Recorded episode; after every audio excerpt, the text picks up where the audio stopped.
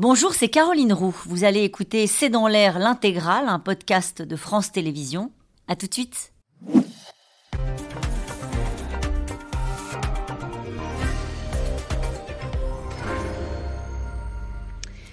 Bonsoir à toutes et à tous. Cette nuit, peu après 2 heures du matin, le barrage de la centrale hydroélectrique de Novakakovka, au sud de l'Ukraine, a cédé après au moins une explosion. 17 000 civils ukrainiens ont été évacués et 24 villes sont inondées. Mais au-delà de cette urgence, c'est bien la centrale nucléaire de Zaporizhia qui fait l'objet désormais de toutes les attentions car la retenue d'eau sert à refroidir les réacteurs. Pas de danger nucléaire immédiat, a dit euh, l'AIEA, mais les Ukrainiens eux s'alarment et disent redouter euh, une catastrophe. Le président Zelensky appelle le monde à réagir et réclame une réunion d'urgence euh, du Conseil de sécurité de l'ONU. Le Kremlin nie toute implication et dénonce de son côté un acte de sabotage délibéré de Kiev. Ce soir, on apprend d'ailleurs dans la presse russe euh, qu'un bunker anti-atomique avec 800 places est en construction en ce moment même à Moscou. Barrage ukrainien, la catastrophe qui s'annonce, c'est le titre de cette émission. Avec nous pour en parler ce soir, Alain Boer, vous êtes professeur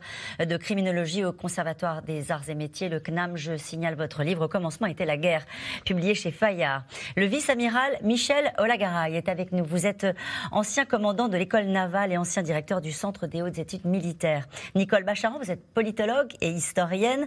Enfin, Paul Gogo, vous êtes journaliste correspondant à Moscou. Euh, avec nous ce soir, nous retrouvons dans quelques minutes Bruno Charéron, euh, ingénieur en physique nucléaire au laboratoire de la Commission de recherche et d'information indépendante sur la radioactivité.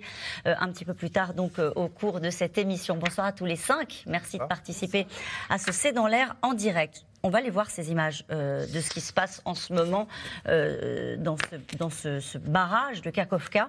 Euh, on voit ces images. Qu'est-ce, qu'est-ce que l'on sait alors où on se parle, Alain Boer?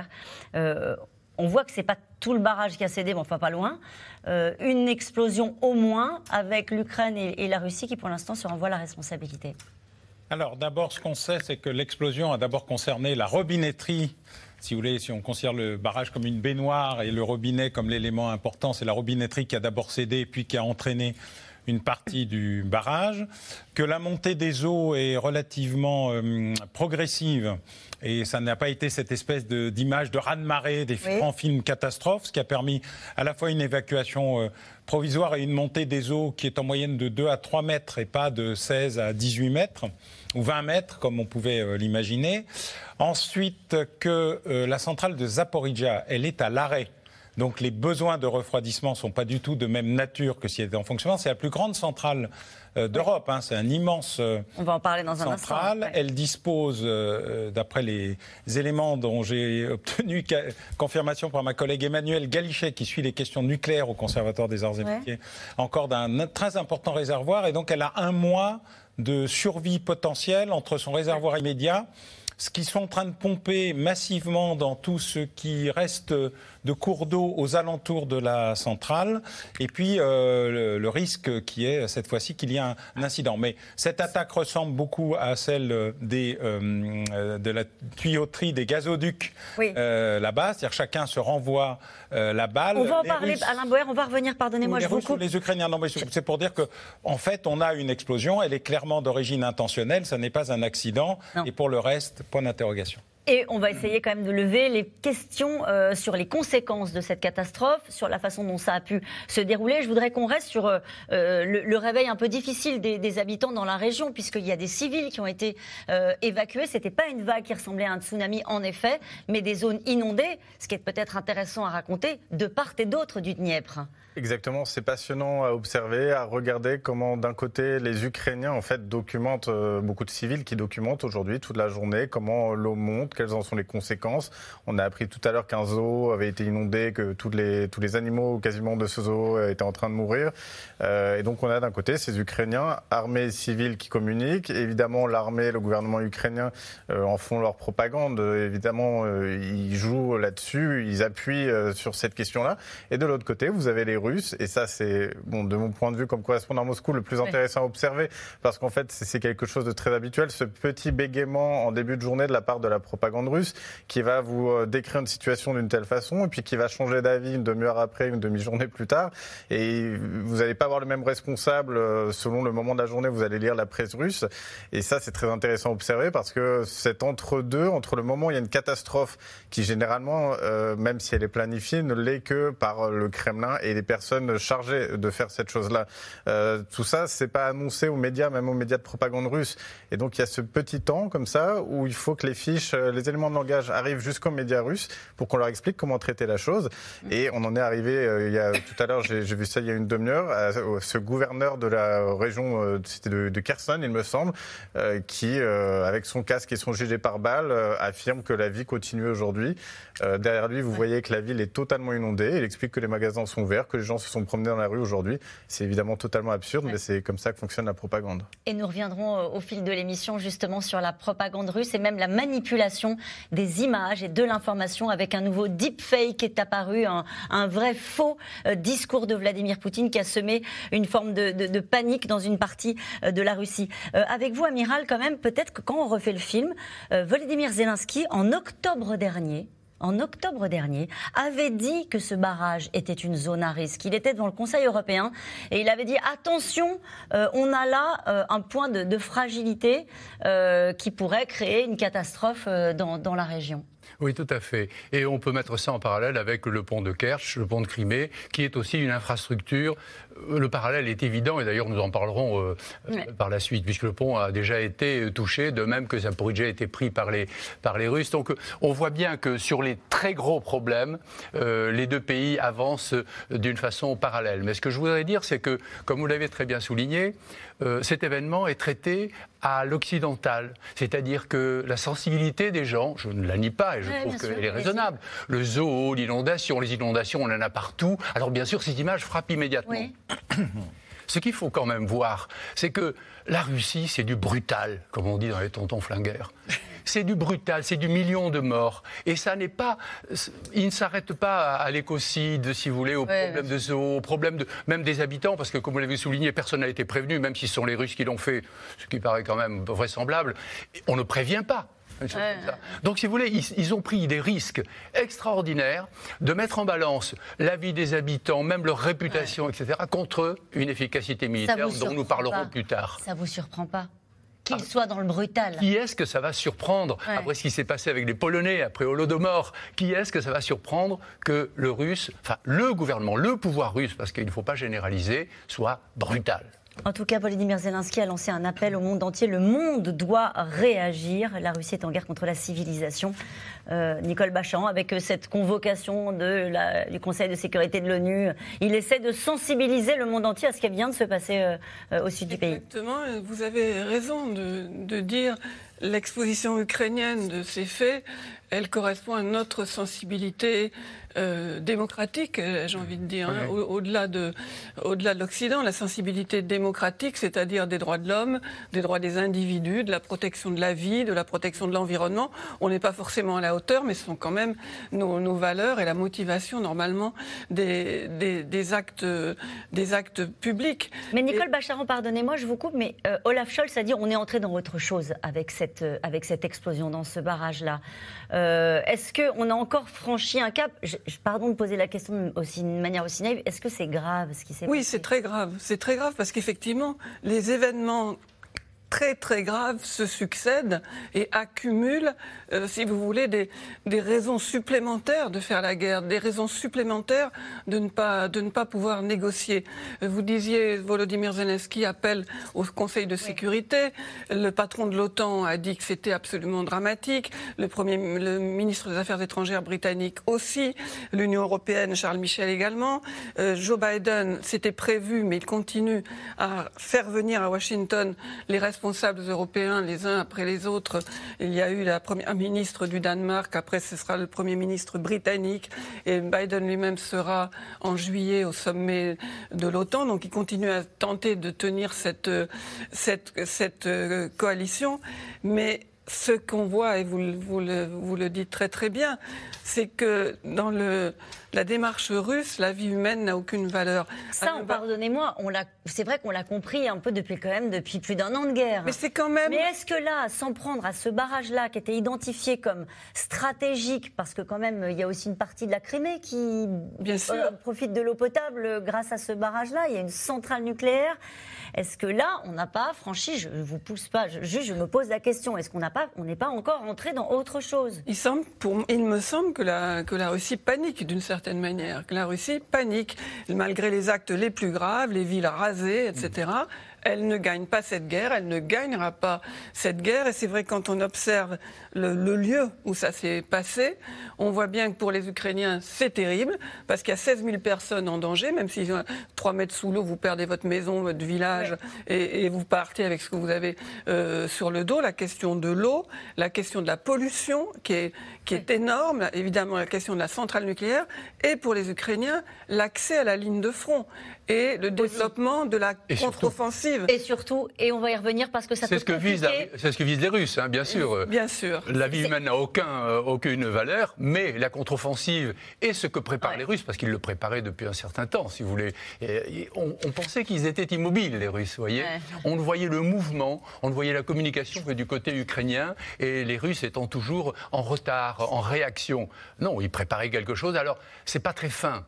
Quand on regarde la créativité extraordinaire de la partie ukrainienne, ça n'a rien à voir. Néanmoins, ça vise une efficacité militaire efficacité militaire sur laquelle nous reviendrons. Ici même sur ce plateau hier, nous avons commenté la contre-offensive et le début en fait de cette euh, contre-offensive ukrainienne. Vous nous direz en quoi l'explosion de ce barrage peut gêner peut-être les plans euh, des Ukrainiens. En tout cas, l'appel à évacuer a été lancé très vite ce matin. Côté russe, le ton se voulait rassurant. Côté ukrainien, le message du gouverneur de la région était ferme. Prenez vite vos affaires et mettez-vous en sécurité. Depuis ce matin, Kiev et Moscou se renvoient la responsabilité de l'explosion de la centrale de Novkakovka Magali Lacrose et Christophe Roquet.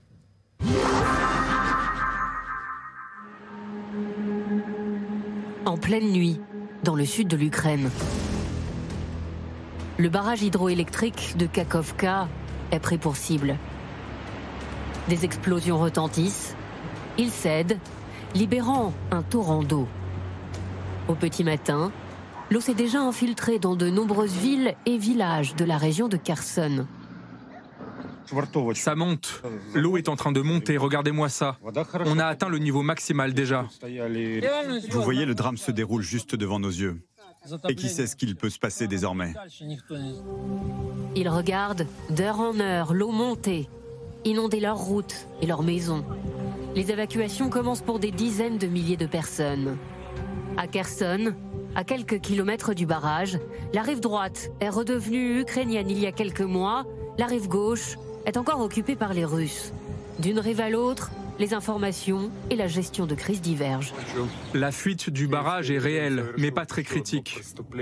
Laissez-moi vous dire que cela n'empêchera pas nos forces armées de défendre notre rive et d'attaquer l'autre rive si nécessaire.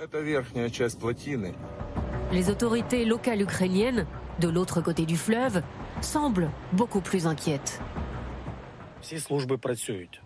Veuillez prendre vos documents et vos affaires de première nécessité et attendre les bus d'évacuation. Je m'adresse aussi aux habitants côté russe. Quittez immédiatement la zone à risque. Qui a détruit le barrage de Kakovka Et pour quelle raison? Le Kremlin accuse l'Ukraine et le président ukrainien cible Moscou. La destruction du barrage de Kakovka confirme au monde entier qu'ils doivent être expulsés de la moindre parcelle de terre ukrainienne. Pas un seul mètre ne doit leur rester parce qu'ils s'en servent pour semer la terreur. Il n'y a aucun doute possible. Le but de ce sabotage ukrainien est de priver la Crimée d'eau. Le niveau d'eau commence d'ailleurs à baisser fortement. Les Ukrainiens ont apparemment entamé des actions offensives de grande envergure. Ce sabotage montre qu'ils sont en train d'échouer. Le barrage hydroélectrique de la région de Kherson est un ouvrage très stratégique, et notamment pour assurer le bon fonctionnement de la centrale nucléaire de Zaporizhia sous contrôle russe. L'eau est utilisée pour refroidir le combustible des cœurs des réacteurs. Réaction immédiate ce matin de la communauté internationale qui accuse la Russie. La destruction d'une infrastructure civile est clairement un crime de guerre. Et nous demanderons des comptes à la Russie et à ses affiliés. Reçu sur un plateau de télévision allemande ce matin, le chancelier Scholz estime que la guerre prend désormais une toute autre dimension. Nous surveillons tous activement la centrale de Zaporizhia conjointement avec les organisations internationales. Nous faisons notre possible pour éviter une situation catastrophique. Nous gardons les yeux ouverts parce que oui, cela nous inquiète. Tous les regards sont une nouvelle fois tournés vers la centrale nucléaire de Zaporizhia. Une nouvelle menace plane-t-elle depuis la destruction du barrage Très tôt ce matin, l'Agence internationale de l'énergie atomique a voulu rassurer. Pas de risque pour la sécurité nucléaire dans l'immédiat. Mais cet après-midi, en conférence de presse à Vienne, l'inquiétude est montée d'un cran. Il est donc vital que ce bassin de refroidissement reste intact. Rien ne doit être fait qui puisse compromettre son intégrité. Je demande à toutes les parties de veiller à ce que rien ne soit fait qui puisse compromettre cette intégrité. Le président Zelensky a demandé ce soir une réunion d'urgence au Conseil de sécurité de l'ONU. Cette question, nous étions déjà en train de débattre de, notre sujet en regardant ce reportage et qui a suscité cette question. Quelles ont été les armes utilisées pour détruire le barrage? C'est vrai que c'est pas une petite explosion pour faire tomber un, édifice comme ça. Alors on parle d'attaque. Moi, euh, l'attaque, je la mets un peu entre parenthèses, hein, parce que pour, euh, pour déplacer les blocs de béton que nous avons vus, dont certains déplacements sont dus quand même au flux euh, extrêmement important du réservoir qui se vide, il faut quand même une quantité d'explosifs extraordinaire, c'est pas un attentat à la petite semaine. C'est un travail de sape, dans le genre du. Euh, ça vient des sapeurs, vous savez, les sapeurs qui appartiennent au génie et, qui trossent des, sapes, qui mettent des, explosifs extrêmement importants. Il faut vraisemblablement quelques tonnes. Il faut une organisation en amont. Quelques tonnes d'explosifs, un travail considérable. Or, quand même, nous pouvons constater que ce barrage est occupé par l'armée russe depuis quand même très longtemps. Alors, euh, il me paraît quand même plus vraisemblable que ce soit un travail organisé, de longue haleine, avec, euh, avec vraiment les explosifs qui y vont bien, et surtout le timing qui convient.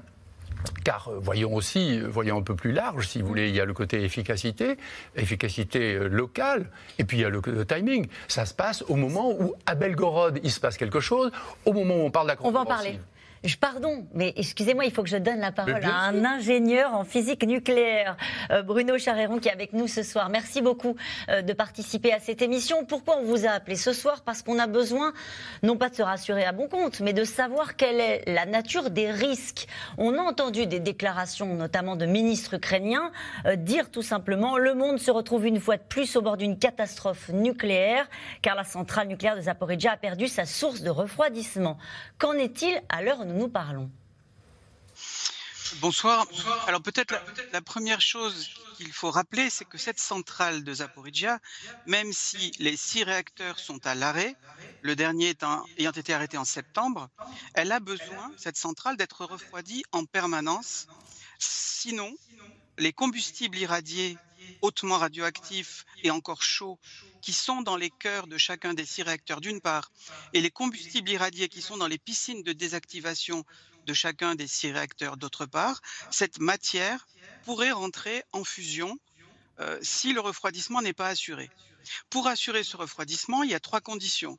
Il faut euh, de l'électricité pour faire tourner, entre autres, des pompes qui font circuler l'eau. Il faut de l'eau et il faut du personnel. Et sur ces trois thématiques, la situation est fortement dégradée. Et là, on a franchi encore un cap dans la dégradation, c'est le problème de l'approvisionnement en eau. Parce que euh, l'AIEA, dans un communiqué d'aujourd'hui, indique que la baisse du niveau d'eau dans le réservoir de Karovka est d'à peu près 5 cm par heure. Mmh. le, comment dire, les pompes, qui, comment dire, la prise d'eau dans l'immense réserve d'eau de Karovka qui alimente les systèmes de refroidissement de la centrale nucléaire, cette prise d'eau ne fonctionnera plus si le niveau d'eau baisse de 4 mètres par rapport à ce matin, ce qui fait à peu près 3 jours. Ça ne veut pas dire que dans trois jours, il y aura plus du tout de capacité de refroidissement, parce que, pour deux raisons. D'abord, les, les, exploitants de la centrale essaient de pomper le maximum d'eau en ce moment dans les systèmes qui permettront de faire circuler ensuite cette eau.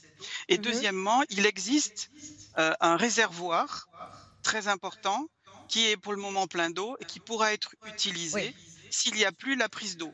Et ce que nous indique l'AIEA dans sa communication de ce matin, c'est que ce réservoir euh, aurait une capacité de refroidissement de plusieurs, éventuellement de plusieurs mois.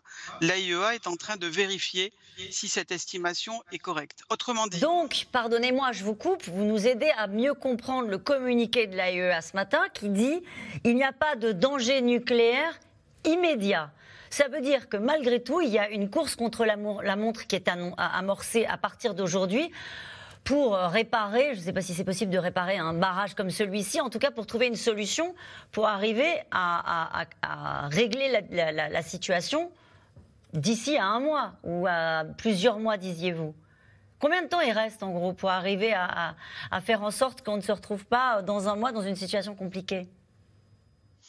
Alors, si, on s'appuie sur les, dires de l'Agence internationale de l'énergie atomique, l'autonomie en eau, c'est plusieurs semaines et a priori plusieurs mois. Tout ça, ça reste à mmh. vérifier. Maintenant, tout ça suppose que ces réserves d'eau cette, immense réserve, ce qu'ils appellent le, réservoir dans l'extrait que vous avez montré de la communication de M. Rossi, c'est euh, ce réservoir, il ne faudrait pas qu'il soit détruit. C'est-à-dire que ah euh, dans, cette problématique de Zaporizhia, depuis le début de l'occupation russe en mars de l'année dernière, on est en mmh. permanence en train, malheureusement, de jouer avec les normes de sûreté. Et, donc, la situation n'est pas catastrophique immédiatement à la centrale nucléaire de Zaporizhia. Elle pourrait l'être. Mais il y a Elle pourrait l'être, Bruno Charéron. Oui, il y a encore une dégradation des marges de sécurité. Donc, il y a plusieurs, a priori, plusieurs semaines d'autonomie en eau. C'est compris. Mmh. Mais après, euh, il faut que tout fonctionne normalement euh, par rapport à cette autonomie, par rapport au personnel. Il faut toujours avoir en tête aussi que une des fortes dégradations de la sûreté à la centrale de Zaporizhia, ce sont les conditions de travail du personnel. Plus de euh, disons, plus d'un tiers du personnel a quitté le site. Une partie du personnel maintenant est russe. Il y a des problèmes de, de circulation de l'information, de management. Donc, pour gérer des situations de crise nucléaire, c'est vraiment pas de bonnes conditions. Je vais vous poser une question rapide qui appelle, si vous le voulez bien, une réponse rapide. Euh, est-ce que vous êtes inquiet? Bien sûr, écoutez, à la CRIRAD, on est inquiet malheureusement depuis euh, depuis le début de la guerre, d'abord pour la, problématique de Tchernobyl, ou si vous vous souvenez, en février 2000 euh, de l'année dernière, puis euh, l'invasion, si on peut, la, prise de possession par l'envahisseur de la centrale de Zaporizhia, et bien sûr qu'on est inquiet. Et ce qui est encore plus inquiétant, c'est que l'Agence internationale de l'énergie atomique, qui fait part régulièrement de son inquiétude, fait des efforts désespérés depuis des mois pour mettre disons, pour sanctuariser la centrale de Zaporizhia, sans, succès, malheureusement, malgré tous les efforts. Et ça, Merci beaucoup, Bruno Vous restez avec nous, pardonnez-moi, je voudrais redonner la parole aux experts qui sont avec nous sur le plateau, mais vous restez euh, naturellement en direct avec nous, vous êtes en direct de, Valence. Euh, votre réaction à ce qui vient d'être dit, Alain Boer, c'est-à-dire que, en gros, on a bien compris le message assez juste hein, de l'AIEA, il n'y a pas de crainte dans l'immédiat, mais on sent bien que c'est l'ensemble des conditions de sécurité autour de cette centrale qui deviennent chaque jour un peu plus problématiques. Bah, D'abord, c'est la rupture euh, d'un non-dit, mais qui était euh, un, totem. On ne prend pas le contrôle militaire d'une centrale nucléaire civile. Point. Point Voilà. Et, d'ailleurs, les Russes ont sacrifié une partie de leur propre personnel euh, qui a creusé des tranchées dans des terres irradiées, a probablement noyé une partie de ses propres troupes de l'autre côté de la rive euh, du fleuve euh, vers euh, la partie encore occupée de Kherson, parce que c'est une ville sur, sur deux rives.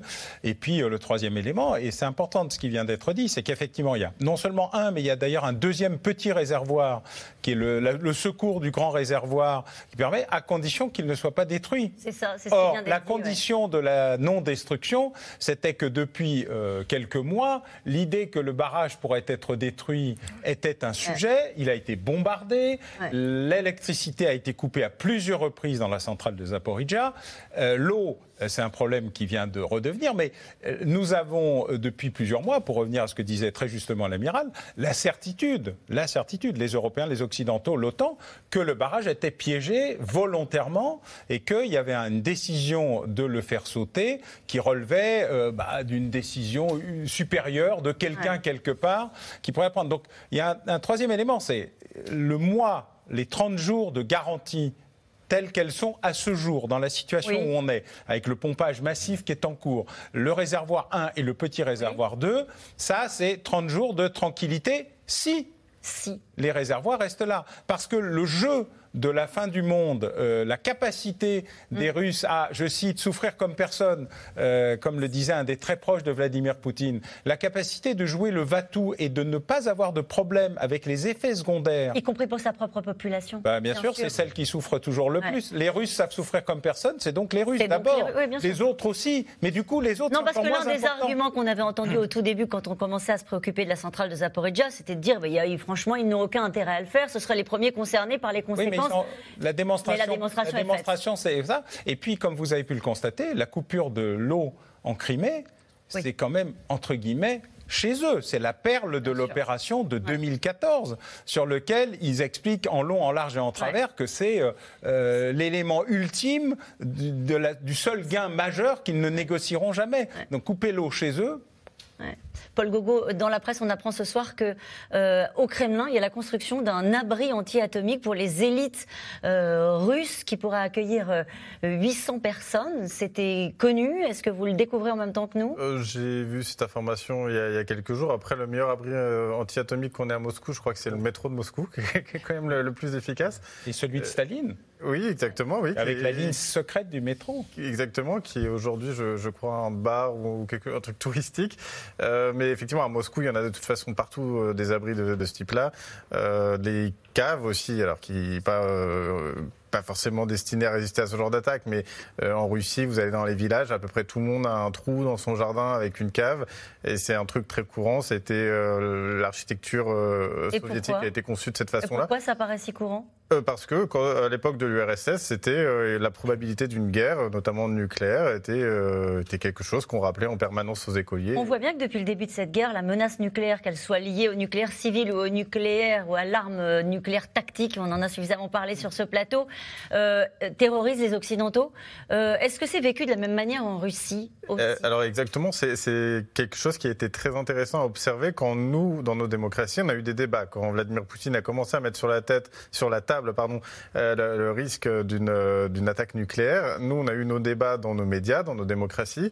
En Russie, on n'a pas eu de débat là-dessus, mais par contre, dans la population, on a bien entendu, enfin moi j'entendais les gens euh, qui disaient oui, mais enfin si nous on envoie une bombe nucléaire sur l'Europe, derrière nous on, se prend la, bombe retour. Et donc ça a commencé à effrayer un peu les gens, ce qui à mon avis a joué sur le fait que Vladimir Poutine a un peu freiné cette stratégie. Il a essayé plusieurs fois, il a remis sur la table plusieurs fois parce que ça marche un peu dans le sens où nous on a des débats là-dessus. mais en tout cas, il ne peut pas jouer cette carte euh, au maximum. Et de mon point de vue, on avait centrale nucléaire, euh, bombe nucléaire euh, et ce, barrage qui, était un peu les trois gros éléments qui, pouvaient permettre à Vladimir Poutine de montrer qu'il haussait le ton et qu'il montait d'un niveau. visiblement, il a choisi aujourd'hui la, stratégie du barrage, sachant qu'on peut désormais se poser légitimement la question de, de ce qu'il a en tête pour les deux autres options, bombe nucléaire ou sur sa centrale nucléaire? Qu'est-ce qu'il veut en faire, qu'est-ce qui, est-ce qu'il est prêt à les utiliser. Euh, c'est quand même un président qui a peur, euh, qui ne peut pas perdre euh, et qui, qui, potentiellement peut aller jusqu'au bout. Mhm. Qui ne Bruno peut, il peut pas gagner, pardon. Il ne peut, pas perdre, il ne peut, pas forcément aller jusqu'au bout. Et, on, va, on va y revenir dans un instant. merci Bruno Charéron d'avoir été avec nous ce soir en direct. Vous voulez dire un mot peut-être, Nicole Bacharon, avant de passer au deuxième reportage? Oui, parce que je, je pense qu'on est exactement dans, dans cette situation où vous l'avez tous exposé de différentes manières. Vladimir Poutine, ça lui est bien égal de sacrifier un nombre de Russes inimaginable. Pour lui, les Ukrainiens, de toute façon, moins il y en a, mieux c'est. Et les Russes, vous le rappeliez, Alain, euh, savent souffrir. Mais la seule chose qui est, qui est bien certaine, depuis 20 ans qu'il est au pouvoir, c'est qu'il ne veut pas mourir, lui. Donc la limite haute, elle est là. Mais tant que ça se passe loin de Moscou, ma foi, il peut se passer bien des choses. Je voudrais vous poser une dernière question avant de vous libérer, Bruno Charéron. Est-ce qu'on est absolument sûr des informations? Est-ce que l'AIEA sait parfaitement euh, ce qui se passe à Zaporizhia? Est-ce qu'on est très bien informé sur la situation de la centrale, qui est sous contrôle russe, on le rappelle? D'une façon générale, c'est pas parce que l'AIEA dit quelque chose qu'il faut le prendre comme argent comptant. On l'a constaté d'ailleurs euh, sur la situation à Tchernobyl. Mais dans ce, cas particulier, l'AIEA a du personnel sur place je pense que c'est important de rendre hommage d'ailleurs au courage de ce personnel qui est sur place depuis le, mois d'août. Et donc l'AIEA dispose d'informations du terrain. Après, le personnel sur place peut tout à fait être manipulé aussi par, par l'occupant. Euh, Donc dans, ce, dans ce dossier, depuis le début, euh, il faut être très prudent en permanence parce que ce qui est particulier, c'est euh, ce risque de, de, manipulation permanente de l'ensemble des informations. Merci encore d'avoir été avec nous et vous assurer une transition parfaite avec euh, euh, le document qui va suivre dans ce conflit. Il y a une arme d'un genre nouveau qui a fait euh, son entrée et qui ajoute à la confusion. Le deepfake, des fausses images, parfois créées par de l'intelligence artificielle. Hier, par exemple, Vladimir Poutine a pris la parole à la télévision, à la radio, en direct. Il annonce la loi martiale et la mobilisation générale. La suite, c'est Juliette Perrault et Lasso Gélabert qui racontent. Il est un peu plus de midi, hier en Russie, quand soudain, sur les écrans de télévision et dans les postes radio, Vladimir Poutine s'exprime.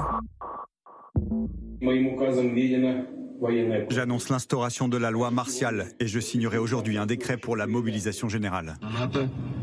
À 4 heures, ce matin, les troupes ukrainiennes de l'OTAN ont envahi les régions de Kursk, Belgorod et Briansk. Nous devons unir toutes nos forces pour vaincre cet ennemi. Une annonce des plus solennelles. Sauf qu'en réalité, tout est faux. La vidéo est un deepfake, autrement dit un document créé de toutes pièces grâce à l'intelligence artificielle. Prise de court, les autorités russes ont immédiatement réagi par la voix du porte-parole du Kremlin. Il n'y a pas eu d'adresse d'urgence à la télévision.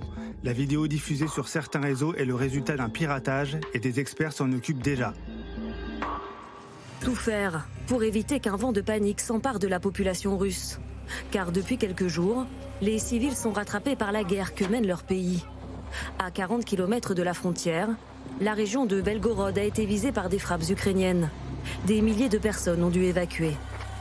Un contexte de guerre totale, favorable à la propagation de fausses informations. À l'image de ce deepfake de Volodymyr Zelensky, qui a circulé sur les réseaux sociaux dès le début du conflit. Je vous recommande de déposer les armes et de retourner auprès de vos familles. Je vous demande de vivre et je compte faire de même. Quelques milliers de vues plus tard, une autre vidéo avec un faux Vladimir Poutine cette fois, tenant un discours étrangement pacifiste. Des négociations viennent à l'instant de se tenir avec l'Ukraine et elles se sont terminées avec un certain succès pour la Russie. Pour vous le dire rapidement, nous avons obtenu la paix avec l'Ukraine. L'intelligence artificielle, une arme de plus dans la guerre de l'information, qui, elle, n'a rien de nouveau, rappelle cette spécialiste de la tech. On va entrer dans cette, disons, symbiose entre des guerres conventionnelles, celles qu'on voit aujourd'hui, doublées d'un champ cyber et numérique. De toute évidence, oui. Mais est-ce que est-ce que c'est fondamentalement nouveau dans l'intention? Non. Est-ce que des deepfakes, on en avait déjà? Oui. Est-ce qu'il y a une sophistication, une industrialisation? Oui. Il me semble qu'on va vers ça. En parallèle de l'intelligence artificielle, les mêmes vieilles ficelles, comme le détournement d'images. Exemple avec ce jeu vidéo de guerre dont des extraits ont été publiés sur les réseaux sociaux et présentés comme de réelles frappes russes sur des chars ukrainiens. À l'origine de cette publication, un compte pro-russe malien qui est allé jusqu'à dégrader la qualité du document pour masquer les détails et tromper les internautes. Autre exemple, cette vidéo d'un soldat ukrainien, soi-disant sous l'emprise de stupéfiants, là encore largement relayée par la propagande russe. Le mensonge comme arme, dans un conflit où chaque information est sujette à caution. Hier, le ministère des Armées russes a annoncé avoir repoussé une offensive d'ampleur et s'est vanté du revers infligé à l'ennemi. L'armée ukrainienne a subi des pertes de plus de 250 soldats, 16 chars, 3 véhicules blindés de transport de troupes et 21 autres blindés. Sauf que cette fois, c'est de son propre camp que vient l'accusation de mensonge. Le patron de la milice Wagner sous-entend que le porte-parole de l'armée manipule les chiffres depuis le début du conflit. Il ne s'agit que d'élucubration. En fait, pourquoi ne pas additionner tous les chiffres donnés par Konashenkov? Je pense que nous avons déjà détruit l'ensemble de la planète Terre à cinq reprises. Une guerre de l'information en interne qui sème encore un peu plus le doute entre le vrai et le faux. Euh, Alain Boer, quel est l'intérêt des Russes de mentir euh, sur le nombre de chars qu'ils ont détruits alors qu'à un moment donné, se disent que ça, quand même, ça peut sortir quoi. Jamais, c'est de la propagande. La propagande, c'est plus tu mens, euh, plus ça passe. D'ailleurs, la moitié des chars, ou les trois quarts, ou les quatre cinquièmes, sont des chars gonflables. Ah oui. C'est-à-dire qu'ils ont repris une technique que les Anglais avaient imaginée contre les Allemands pour les forcer à, bombarder des trucs qui n'avaient aucun sens et pour leur expliquer que eh bien, le, le débarquement, ça tombe bien, hein, nous y sommes, serait plus au nord, plus au sud plus ailleurs. Et donc les, Anglais avaient construit mais des dizaines de milliers de faux chars, de faux bateaux en bois, en balsa et en plastique. Mm. Et donc les Ukrainiens font de même. On a même euh, le nom de l'entreprise qui je crois est slovaque ou tchèque qui fabrique euh, ces milliers d'équipements. Et donc je suis persuadé que les Russes détruisent de très très nombreux ballons et baudruches et de temps en temps effectivement un vrai char. Euh, mais la question qui est posée, c'est qu'ils ont besoin d'annoncer des victoires. C'est leur drame depuis toujours. C'est d'ailleurs pour ça que la bataille de Bakhmut qui n'a aucun intérêt, elle n'en a pas, pas plus aujourd'hui qu'hier, continue d'ailleurs autour de Bakhmut. Il y a encore aujourd'hui, autour de Voledar, toute une série d'offensives et de contre-offensives, mais qui sont des opérations purement symboliques. Paul Gogo, je voudrais avoir votre réaction à ce reportage où on voit euh, ce deepfake, donc ce faux Poutine qui, à un moment donné, fait une fausse annonce euh, aux Russes sur la situation aux alentours de Belgorod. Alors déjà, au-delà de la qualité du deepfake, moi ce qui me choque, c'est que des gens, parce que ça fait plusieurs fois que ça arrive, et la possibilité de pirater euh, des télévisions et des médias locaux russes et diffuser des choses. C'est assez fou parce que ça fait quand même plusieurs fois que ça arrive. Ils ont pris le contrôle des antennes. Hein. Exactement. Et pour instaurer de la terreur, euh, de la peur au sein de la population, euh, la télévision c'est le média principal en Russie. ça fonctionne, surtout dans le contexte de Belgorod où il y a visiblement des questions qui se posent sur la façon dont l'État aide euh, tous ces civils qui se retrouvent au milieu de ces combats, comment ils participent à l'évacuation. Euh, il y a des questions, enfin, il y, a vraiment des, gens qui sont en colère même, qui ne le cachent pas sur les réseaux sociaux. Euh, et donc derrière, avoir ces vidéos, ces appels, cet appel, ce faux appel de Vladimir Poutine, ça met encore de l'huile sur le feu. Alors après, Vladimir Poutine, dans ce faux, parle de mobilisation générale, je crois, ce qui n'est pas quelque chose d'ultra improbable en Russie non plus. Donc c'est pas, ça peut arriver. Moi, je trouve que actuellement, euh, les Ukrainiens travaillent la périphérie russe parce que le centre a l'air de tenir, je dis bien à l'air, parce que pour le nucléaire, j'ai des doutes euh, sur l'environnement qui autoriserait Poutine à appuyer sur le bouton rouge. Euh, enfin, bon. Mhm. Mais là, il y a un travail extraordinaire sur la périphérie. C'est-à-dire? C'est-à-dire sur les marches, sur Belgorod en particulier. Vous voyez, euh, tout ce qui est mal tenu. Quand vous voyez le dialogue qu'éventuellement il y a eu entre le gouverneur de l'oblast et Poutine, il était prêt à aller discuter de la libération des prisonniers. il a eu un oukaz. Bon, il n'y est pas allé. Vous, ça, c'est au niveau politique. Et puis vous voyez maintenant Prigogine qui met son grain de sel. il n'arrête pas. Il, est maintenant, enfin ses troupes, quelques-unes de ses troupes sont là pour entraîner. Euh, voilà, Kadyrov qui dit qu'il veut y aller. Mais qui tient le manche là-dedans? Moi, j'ai l'impression que les Russes, ils font aussi, euh, ils lâchent du terrain. Éventuellement, le pouvoir central est prêt à lâcher toute une frange de, territoire euh, pour ne pas s'engager, pour que, pour ne pas dégarnir son armée, pour, euh, je ne sais pas, mais. Mais comment vous intégrez cette cette explosion du barrage dans cette stratégie russe? On en parlait tout à l'heure sur ce qui est en train de se passer sur le terrain. Avec cette question, je fais un, paquet. Vous choisirez la question qui vous préférez. Y a-t-il la moindre probabilité que ce soit pas les Russes qui ait fait sauter le barrage. D'abord, il faut savoir que les barrages des grandes, euh, grandes infrastructures ont déjà euh, sous leur, euh, dans leur fabrication des tunnels de, pour, pour les démolir. Hein. D'accord. ça arrive très, très, fréquemment. Donc ça limite le travail à faire. Pour vous, il n'y a pas de doute, ce sont les Russes Il y aura toujours un doute raisonnable. mais quand même, il, me paraît 99 contre 1. 99 contre 1, oui, c'est un doute raisonnable, en effet. En tout cas, Et sur l'autre question, du coup, sur la stratégie russe, en quoi ce barrage peut être une forme de. Euh, peut s'intégrer dans une stratégie russe À diminuer la longueur de la ligne de front. C'est-à-dire que là, ça risque d'empêcher sur 150 euh, à 200 km euh, les Ukrainiens d'attaquer à travers le Dniepr ou du côté de Zaporizhia, etc. Donc euh, d'abord diminuer, parce que manifestement, ils sont soumis à une pression extraordinaire de la part des Ukrainiens qui est inventive, extraordinaire, dont on ne sait pas où ils vont aller, on ne sait pas où ils vont frapper. même, même les Russes ne savent pas qu'ils allaient pénétrer dans leur territoire. C'est vous dire un peu la, la, la, fabuleuse manœuvre extraordinairement intelligente. Quand euh, les Ukrainiens ne faisaient rien, en fait, ils réfléchissaient. Euh, les Russes, ils réfléchissaient à simplement, allez, on va faire grosso modo, on va diminuer la ligne de front. Mais amiral, là, ils ont pris un coup sur la tête avec le barrage. Qui donc? Les Ukrainiens. Non, ils l'avaient prévu.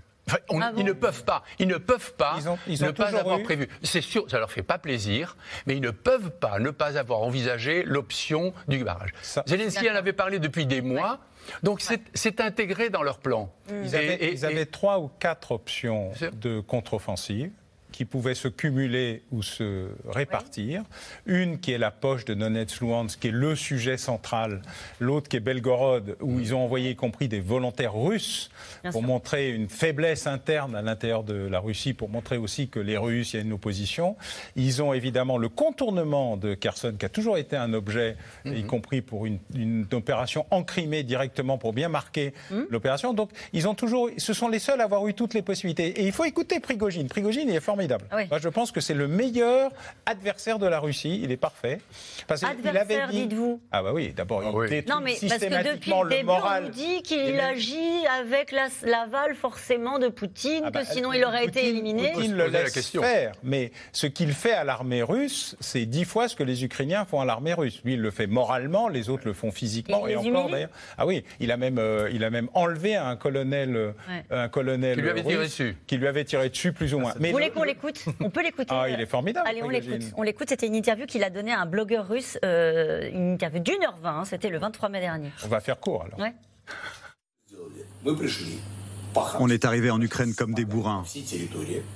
On a marché sur tout le territoire avec nos grosses bottes en cherchant des nazis. On a tapé sur qui on pouvait, on a avancé jusqu'à Kiev, on s'est chié dessus et on s'est retiré. L'objectif, c'était la dénazification et la démilitarisation de l'Ukraine. On a fait tout l'inverse. Et l'Ukraine a aujourd'hui l'une des armées les plus puissantes du monde. Et Prigogine, il a, fait, il a dit une chose extrêmement juste. Il a dit maintenant, il faut qu'on s'arrête, car si ça continue, la ligne de front est tellement longue et elle est tellement fragile qu'à un moment ou un autre, les Ukrainiens arriveront bien à percer quelque part. Et nous, et nous, pourrions même perdre la Russie. Et nous pourrions même perdre la Russie. Et c'est très exactement ce que tout le monde a en tête, c'est-à-dire que Prigogine dit tout haut ce qu'une partie importante de l'establishment russe pense tout bas. C'est pour ça qu'il est absolument formidable, parce qu'il le raconte à qui veut l'entendre. Mais c'est vrai qu'on voit depuis un certain nombre de mois et de plein de manières des fragilités côté russe hormis ce que décrit Prigogine, la manière dont ils sont rentrés autour de Kiev, etc. Il y a des incursions ukrainiennes dans le territoire russe. Vous avez des explosions, même si c'est des petits drones, à Moscou. Vous avez des, des entrepôts de fuel ou de munitions euh, qui flambent, des rails euh, qui sautent, des, une, une, opération de propagande à peu près d'une demi-heure avec prise de contrôle des médias russes. Alors on ne sait pas d'où ça vient. Ce sont peut-être pas les Ukrainiens, mais en tout cas à l'intérieur de l'appareil russe et de l'appareil de propagande russe, il y a des fuites, il y a des fragilités en, continuation. Donc la seule chose qu'on peut dire au sujet de Prigogine, enfin pas la seule, mais une des choses que l'on peut dire, c'est qu'effectivement, comme dit Alain, il dit la vérité. Simplement, il nous laisse juste entrevoir que derrière Poutine, ça peut être pire encore. Paul Gogo, vous avez enquêté sur les Wagner hein, pour le magazine Society, vous les connaissez bien et vous connaissez bien euh, Evgeny euh, Prigogine, en tout cas son mode de fonctionnement. Je ne rate aucune de ses vidéos. Voilà, c'est ça. Euh, nous non plus, du coup, maintenant.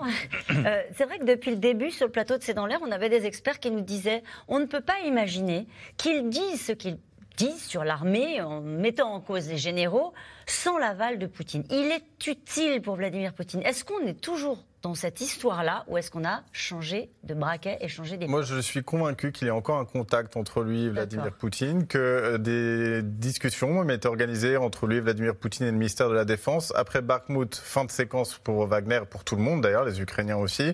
Euh, je pense que euh, tout le monde a dû se poser la question, qu'est-ce qu'on fait des Wagner maintenant? Vladimir Poutine, il essaye visiblement de modérer un peu l'influence et les, les, gains politiques que peut faire Prigogine depuis quelques mois.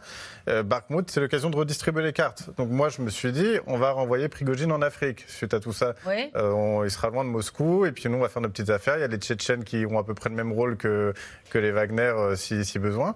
Et là, effectivement, ça peut être une bonne option. Belgorod, euh, c'est pas une guerre d'artillerie de tranchée comme Bakhmut.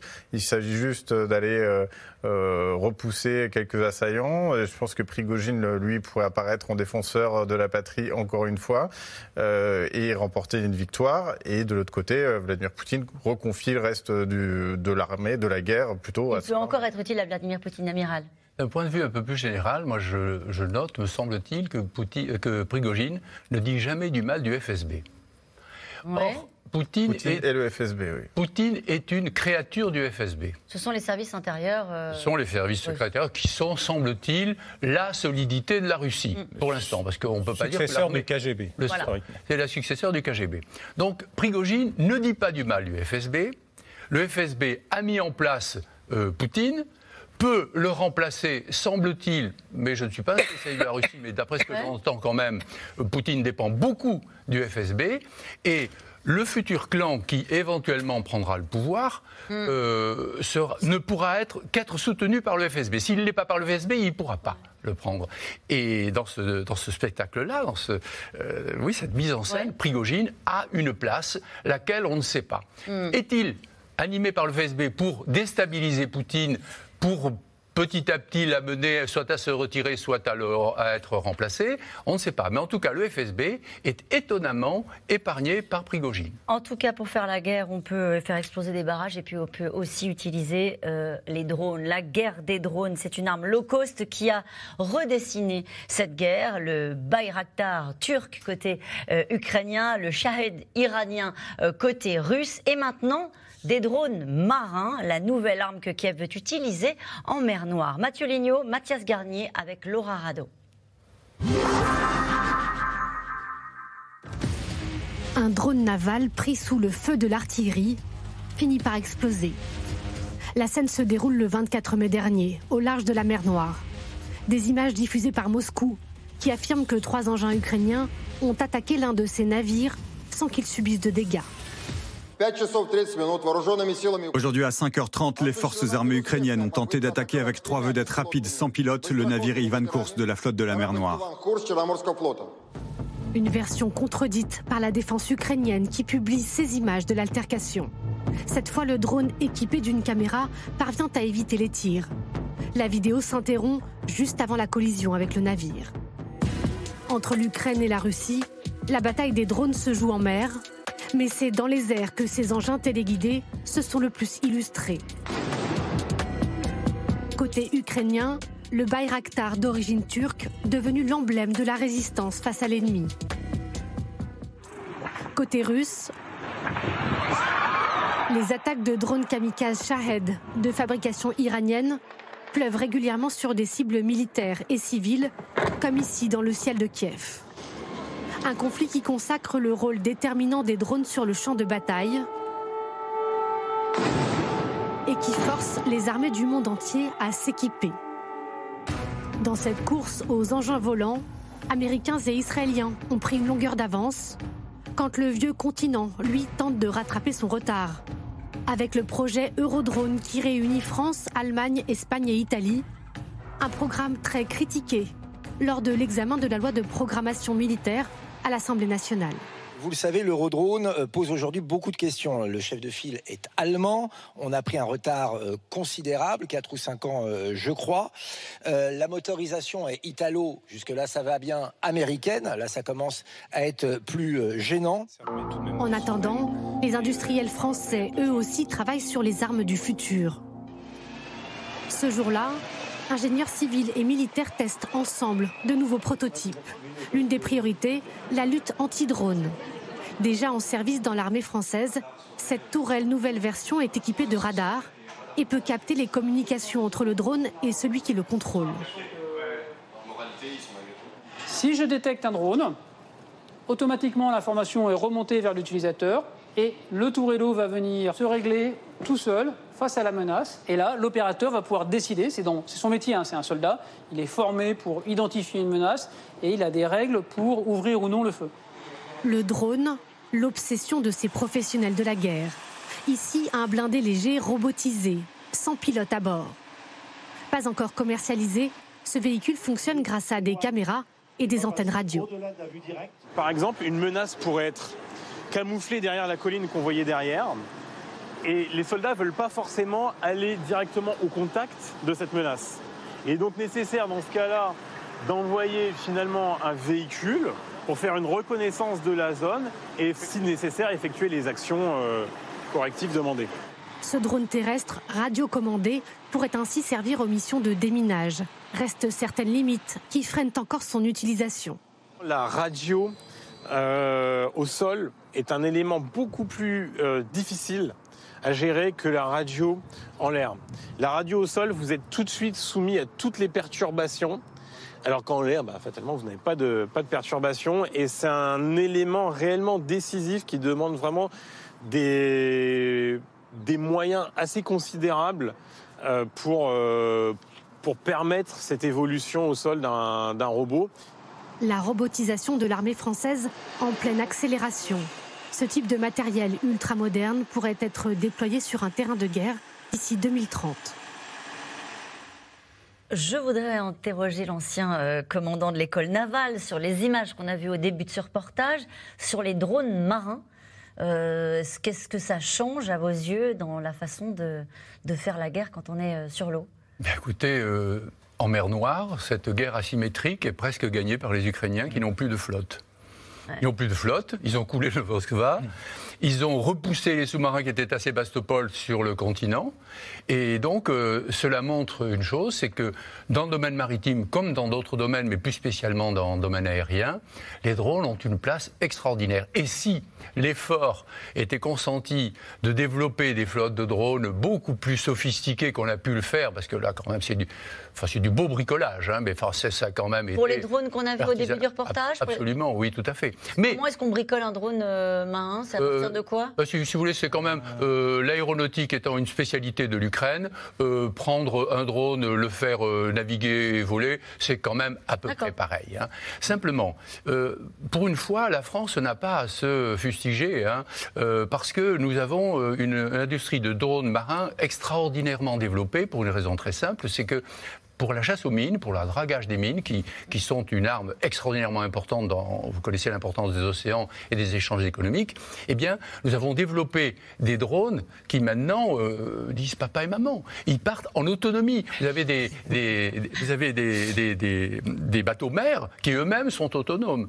Euh, vous avez, il n'y a pas longtemps, aujourd'hui même, il y a un drone euh, qui est fabriqué par une société lorientaise qui a traversé la Manche. Bon, c'est pas si facile que ça. Mais vous comprenez que le développement a été extraordinaire quand le besoin est extraordinaire. Donc, la chasse aux mines, il ne fallait pas risquer la vie des gens parce que c'est dangereux, j'en ai fait un peu, c'est compliqué.